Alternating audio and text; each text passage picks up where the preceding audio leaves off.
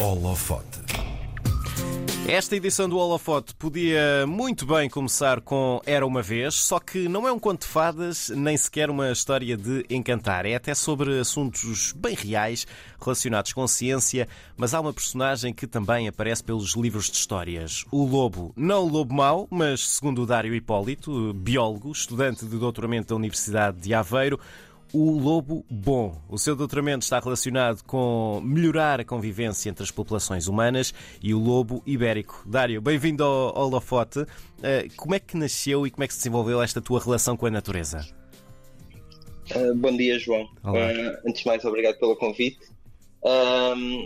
esta relação com a natureza começou desde novo. Eu cresci numa área uh, mais rural, apesar de ser na zona de, de Sintra, uhum. e portanto a partir daí começou o contacto com a natureza, que foi aprimorando com, com o tempo. Uhum. Quando, quando é que tu te apercebeste ou quando é que tu quiseste fazer disso a tua profissão? Com, ao entrar para a, a, a, procura de entrar para a universidade uhum. uh, começou um bocadinho por aí, se bem que a biologia por acaso não foi a minha primeira opção, mas foi o gosto que tomei e, e, depois não, não quis deixar. Qual era a tua primeira opção, só por curiosidade? Veterinária. Uh, também estava relacionado de alguma maneira com, com, com vida e com, com animais.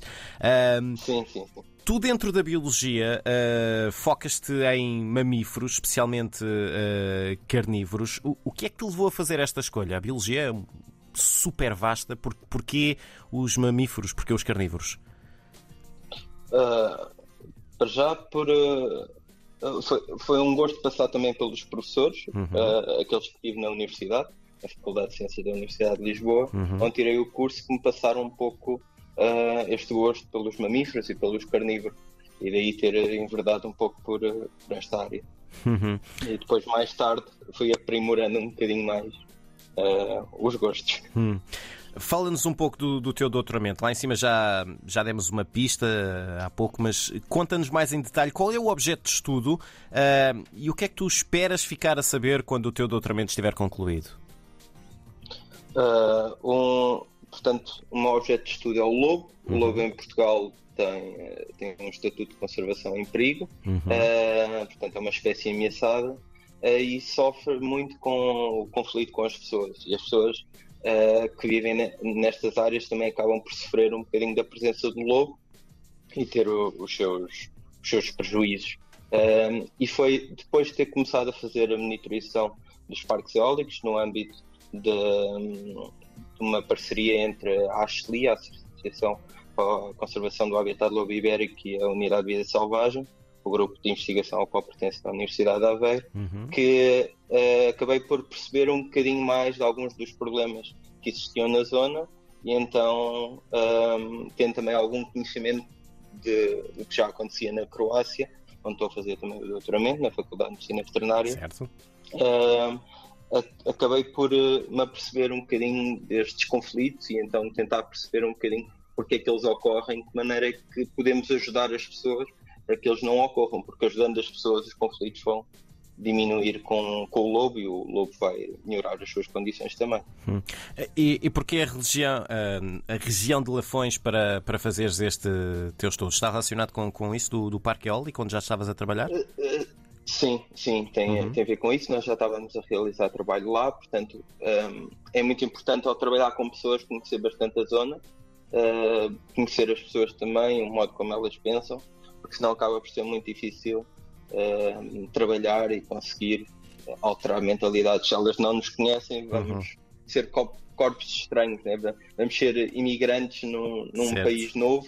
Uh, e, e, pronto, e sabemos bem as dificuldades que, que isso acarreta. Seria quase aquela coisa do que é que este tipo de fora vem para aqui uh, ensinar-nos uh, coisas que nós e, e toda a vida assim fizemos.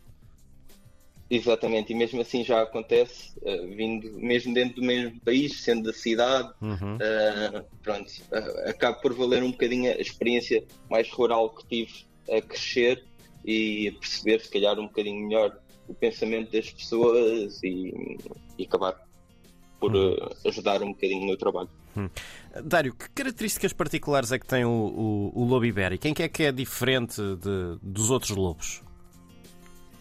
Uh, tem, ou seja, o lobo ibérico tem uma pelagem mais acastanhada, uhum. uh, é ligeiramente mais pequeno que, que, o lobo cinzento que domina no centro da Europa, por exemplo, na, na Croácia, onde, onde estou a trabalhar também, é um, é um lobo mais pequeno.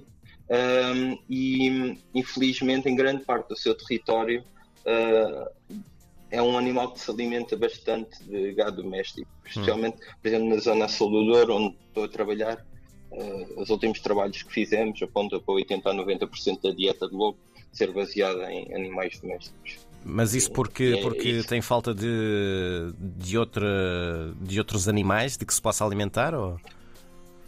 Sim, em certas zonas sim. A falta do corso, uma das presas principais uhum. de, do lobo, ajuda a isso. Nós fizemos um, um plano de reintrodução, nós, Universidade de Aveiro, desde 2011, ainda nem sequer lá estava, foi quando começaram o plano de reintrodução do curso nas Serras da Freita Arada em Montemuro, precisamente com o intuito de aumentar a disponibilidade de presas selvagens. Ou hum. seja, quanto mais animais houver e mais diversidade houver, melhor é para o lobo. Porque hum. apesar do javali estar a crescer, é um animal um pouco mais difícil para, para o lobo caçar, especialmente quando está em números baixos. Sim. É o caso que acontece na região sul do Rio Douro. Tu há pouco já disseste que o lobo ibérico é uma, uma espécie uh, uh, ameaçada. O que, o que é que isso significa em termos de número de indivíduos, de territórios onde se encontra uh, e onde não se encontra? Por exemplo, em Portugal existe uma clara separação entre o norte, a norte do Rio Douro e a sul do Rio Douro. A norte do Rio Douro, as alcateias são, estão mais estáveis em termos de número uh, e em termos espaciais também, ou seja, não tem. Uh, isto tem a ver com o facto da alimentação ser uh, melhor, ou, ou, seja, a alimentação selvagem ser melhor a norte uhum. do Rio Douro do que a sul do Rio Douro pela disponibilidade de presas. E, uhum. portanto, eles acabam por a sul do Rio Douro sofrer um bocadinho mais com isso, porque há menos alimento disponível e aquele que há muitas das vezes está ligado às pessoas que acabam por fazer alguma perseguição uh, e a levar a números bastante mais baixos daqueles que acontecem. uh, a norte do Rio Douro. Hum. Essa é, é uma das principais diferenças. No artigo que, que eu li quando estava a preparar aqui a nossa conversa, era referido que a existência do lobo pode inclusivamente ser positiva para a agricultura e para a produção de gado, mas tu estavas a falar-me que 80% da alimentação do lobo é uh, gado doméstico. Como é que isto se faz? Como é que, como é que isto funciona? Uh, então, isso pode acontecer se as pessoas tomarem as medidas apropriadas, hum. uh, as vedações uh, apropriadas quando tem que ter o, o gado nos seus terrenos fechados, uh, ou por exemplo a presença do cão de gado, ou a presença de pastor, quando o, o gado anda a, pastorear na serra, por exemplo, uhum. são medidas que podem efetivamente ajudar, porque vai prevenir os ataques, vai diminuir o número de ataques e isso vai, vai empurrar o lobo para procurar outras fontes de alimento. E, portanto, essas outras fontes um, vai ser as presas selvagens, e neste caso o corso e o javali, uh, e, portanto, o lobo ao caçar javali vai ajudar também os agricultores, porque vão ter menos prejuízo uhum. também pelo, pelo javali. Hum. Outra coisa que, que, que, é referida é que, ao contrário da crença popular, o lobo não é perigoso para, para os humanos, não vai atacar os humanos, não vai andar a caçá-los. Isso é verdade? Sim, é assim, eu pelo menos já, já trabalho há alguns anos e, e, conheço outras pessoas que trabalham ainda mais. Alguns deles foram meus professores e não uhum. contam relatos de terem sido atacados e, e ou muitas das vezes sozinho à noite um, a tentar ver se os ouço, a tentar ver se os vejo em algumas zonas e nunca, nunca um, tive qualquer problema. Uhum. Aquilo que acontece por vezes é eles vêm-nos e fogem para longe uh, porque eles têm medo de nós. E, Mesmo se estiverem em grupos, se estiverem em Alcateia? Sim, sim, sim. sim. Uhum. O, eles têm medo de nós. Um, nós somos uma ameaça para eles e, portanto, um, eles acabam por fugir. Uh, pode haver situações em que haja mais alguma habituação à presença humana, mas basta uma pessoa mandar um, um berro ou algo que seja uh, e eles acabam por ser embora. Tivemos até um vídeo curioso uh, junto a um aviário, onde, onde, eles muitas das vezes vão buscar alimento também dos frangos que são deitados fora Sim. assim. em que a pessoa que estava a filmar, o lobo não se apercebeu imediatamente da presença da pessoa, e assim que a pessoa se mexe um pouco e, e faz barulho, o lobo apercebe-se e foge logo a sete pés. Uhum. E, portanto, tenho utilizado muito esse exemplo para, para mostrar às pessoas que Uh, não, há, não há perigo. Sim. E se for, por exemplo, na relação com, com cães, uh, cães, cães domésticos, cães que, que, estão habituados a conviver com pessoa, os lobos uh, vão atacar, vão fugir? O que é que, o que, é que acontece? Tens, tens noção? Depende muito de, do porte do cão e, do, e daquilo que o próprio cão faça. Uhum. Um, por exemplo, um, tenho situações cães de caçadores, que acaba por ser um pouco mais problemático, porque eles acabam por perseguir um pouco os lobos e entrar em zonas que os lobos conhecem melhor e podem, sem dúvida, ser atacados, mas certo. depois existe a questão dos cães de gado, que são cães de porte grande, uh, que estão preparados para, para se defenderem. Esse, esse é, o, é, o, trabalho deles, né? foram para isso que eles foram criados, para, para se defenderem a eles e aos rebanhos dos lobos, e portanto esses uh, muitas das vezes vão correr atrás deles, mas é para os afugentar e acabam depois por hum. voltar hum. sem, sem, grandes problemas. Tu já nos falaste nesta conversa várias vezes sobre a, a Croácia, estás nesta altura a dividir-te entre Aveiro e a Croácia. O que é que tu fazes em, em, cada um dos lados? Neste caso já falaste mais no que é que fazes aqui em Portugal. O que é que fazes mais uh, na Croácia? Uh, aqui na Croácia o trabalho é um bocadinho diferente.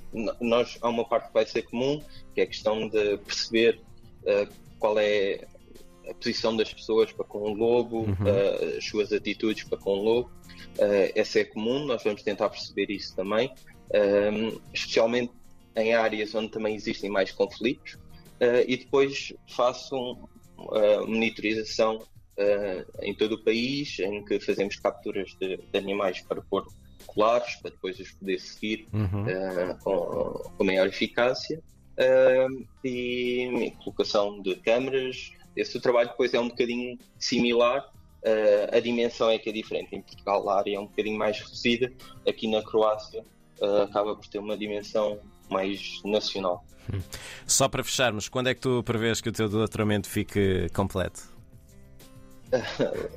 Está previsto ser para 2024. Uhum. Uh, no entanto, há resultados que vão, vão saindo uh, ao longo do, do tempo e sempre que, que tivermos novos resultados e novidades, uh, publicaremos nas, nas nossas redes sociais e do, do, Centro de Investigação e do Grupo de Investigação. Muito bem, Dário Paulo.